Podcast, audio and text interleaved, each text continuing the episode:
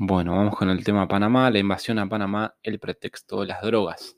Entrevista hecha a Noam Chomsky. Pregunta, ¿por qué la invasión militar a Panamá? Respuesta, bueno, la pregunta real debe ser por qué Estados Unidos cambió su actitud hacia Noriega hace algunos años. Fue en el año 1985-1986 que Estados Unidos cambió su política hacia Noriega, ya que en 1987 trató de deshacerse de él. Probaron varios medios, la estrangulación económica, la presión diplomática y el apoyo a los golpes militares. Cuando los golpes militares no funcionaron, buscaron un pretexto para una invasión directa.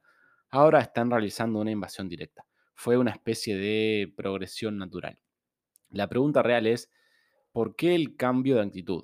Podemos descartar rápidamente las razones oficiales. Obviamente, todas ellas son falsas, dice Chomsky. Eh, la invasión por violaciones a los derechos humanos. Esto es para reírse. Comparado con los gángsters que gobiernan El Salvador y Guatemala, Noriega se ve como la Madre Teresa, dice Chomsky. Em, el argumento principal que se dio para la invasión fue la supuesta amenaza para la vida de ciudadanos estadounidenses en Panamá. Pregunta, ¿esto es válido también para las acusaciones de narcotráfico? Respuesta. Noriega es un mercachifle menor de drogas. Esto se sabe desde los inicios de los años 70. Se ha sabido durante todo el tiempo que Noriega estaba a sueldo de la CIA. Em, como también se sabe desde hace mucho tiempo, la mayor contribución al narcotráfico en Panamá ha venido de los bancos. En 1983 el Senado estadounidense publicó un reporte en el cual identificó a los bancos en Panamá como uno de los principales puntos de transbordo para el dinero de la droga, para lavar el dinero del narcotráfico. Y Panamá como tal, que estuvo básicamente bajo el control de la banca, fue identificado como uno de los principales corredores de drogas de Colombia y América Latina hacia el resto del mundo. La gente que...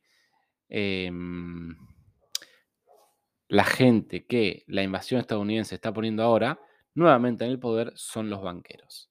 No hay nada acerca de las actividades de narcotráfico de Noriega que no se haya sabido ya en los años 70, dice Chomsky.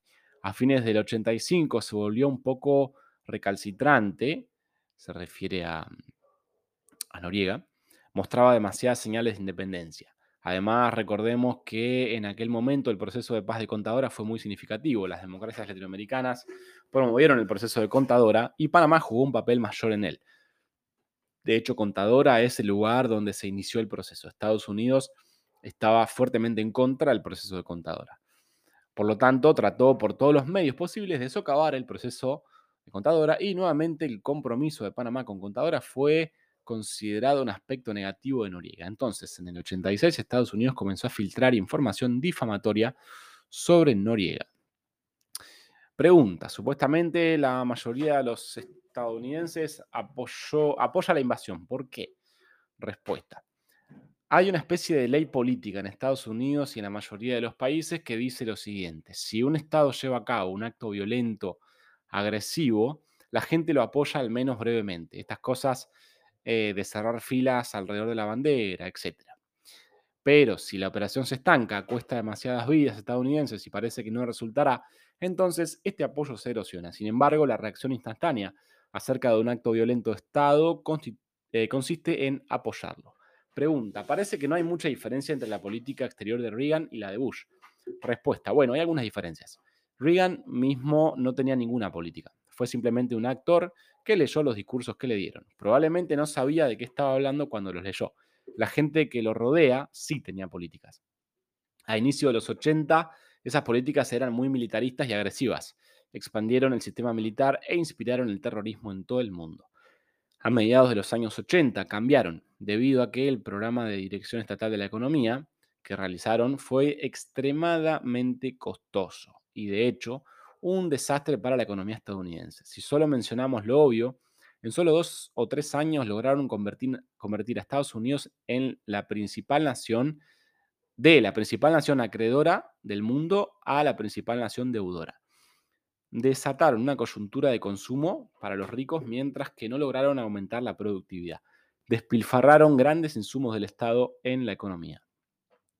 Por esas mismas fechas se dieron cuenta de que esa política eh, causaría un problema serio y tuvieron que alejarse de su histérica retórica de los exorbitantes gastos militares y de la agresividad.